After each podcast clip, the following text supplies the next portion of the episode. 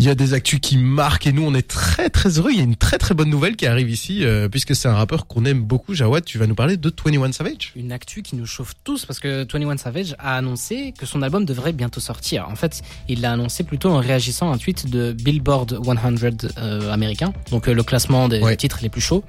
Et euh, dedans, on voit du Justin Bieber, on voit du The Weeknd, tout ça, tout ça. Et pas de 21 Savage. Du coup, il dit pas d'album depuis un an et demi. It's time. Il est temps. Oh là là, mon dieu. Pour la traduction.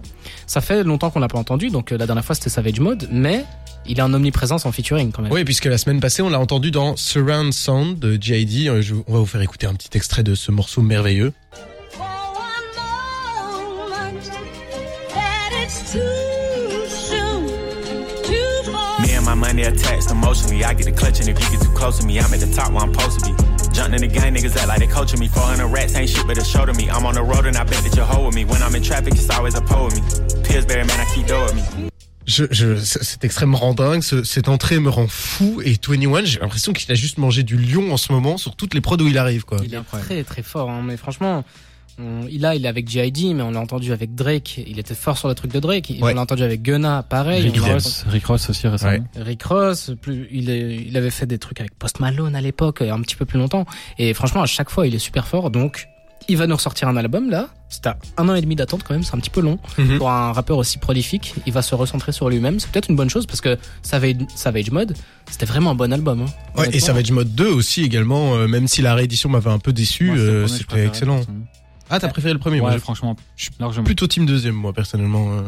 Bah, Et toi justement, je- je- j'allais vous lancer. Moi, c'est absolument pas Savage Mode mon préféré. Ah non, mais pareil. non, mais entre les deux, là, et là, et là, il va euh, falloir que tu prennes une décision, Jawad, on, on va se Ah, battre. c'est dur, c'est papa ou maman là.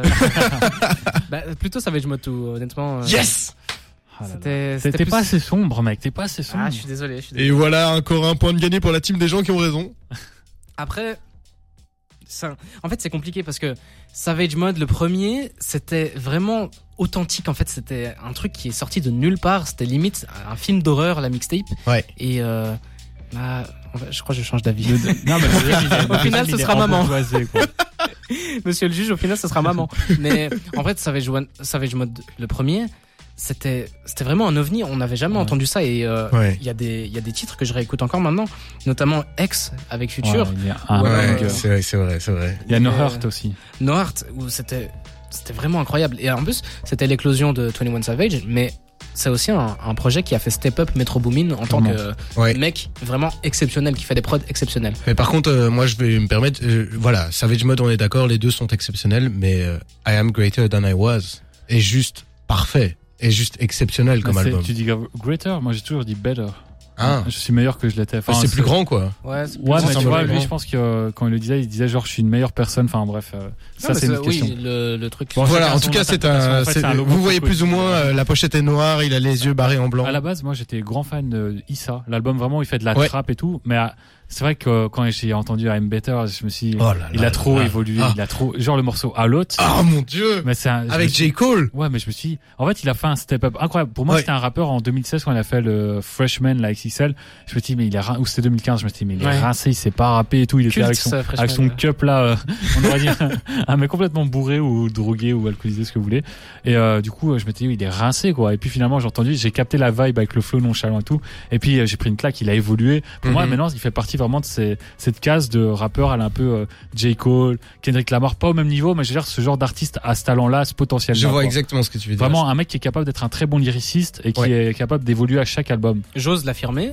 Pour le moment, c'est un sans faute sa discographie. hein. Autant, autant sa Clairement. discographie, donc Ouais. ce qu'il a sorti. Non, non, non, il y a- il y, a Manslaughter, il y avait une mixtape comme ça, genre en 2015-2016 sur SoundCloud, un truc assez sombre. Moi, je l'écoutais quand même pour la science. Écoute, Vraiment, c'est pas ouf. sa discographie, sa discographie a commencé à Savage Non, non, non, c'est non, que genre, c'est un sans faute. Attendez, non! J'ai Non, non, retrouvé les enregistrements de quand il était Non, non, petit. depuis qu'il fait vraiment des trucs studio, professionnels, c'est Ouais. vraiment sans faute. Il est Ouais. vraiment bien. Depuis Savage Mode, tout est Ouais, très, très c'est fort. c'est très bon. Mais en projet solo, ok, mais aussi en featuring. En featuring, à chaque fois, bon, on peut peut-être lui reprocher que c'est à chaque fois la même chose, c'est à chaque fois du 21 qui fait du 21, mais après, bah, c'est tellement ancré à lui que Ouais, je trouve que justement, il est capable d'évoluer. Genre Ouais. le morceau avec Rick Ross, c'est un truc complètement différent que le, de- du morceau avec J.I.D. C'est un truc complètement différent du hit avec Post Malone dont tu parlais. Je trouve qu'il est capable vraiment d'à chaque fois se renouveler dans les feats et ça se ressent aussi dans sa musique personnelle. On voit, euh, bah, son dernier album est complètement différent. Enfin, Savage, Savage Mode 2 est complètement différent de I Am Better, qui est complètement différent Ouais. d'Issa, qui est complètement différent de Savage Mode 1.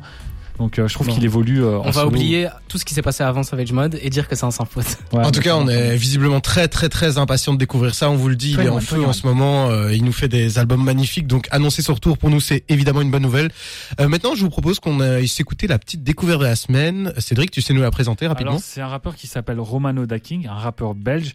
Et euh, bon, c'est l'histoire elle est un peu tragique, mais euh, c'est un rappeur qui est décédé malheureusement, qui avait énormément de talent. Et pour illustrer, j'ai choisi de vous présenter le morceau euh, J'ai vu, qui est sorti en 2015 sur un album posthume. On s'écoute ça maintenant et on débrief le morceau juste après.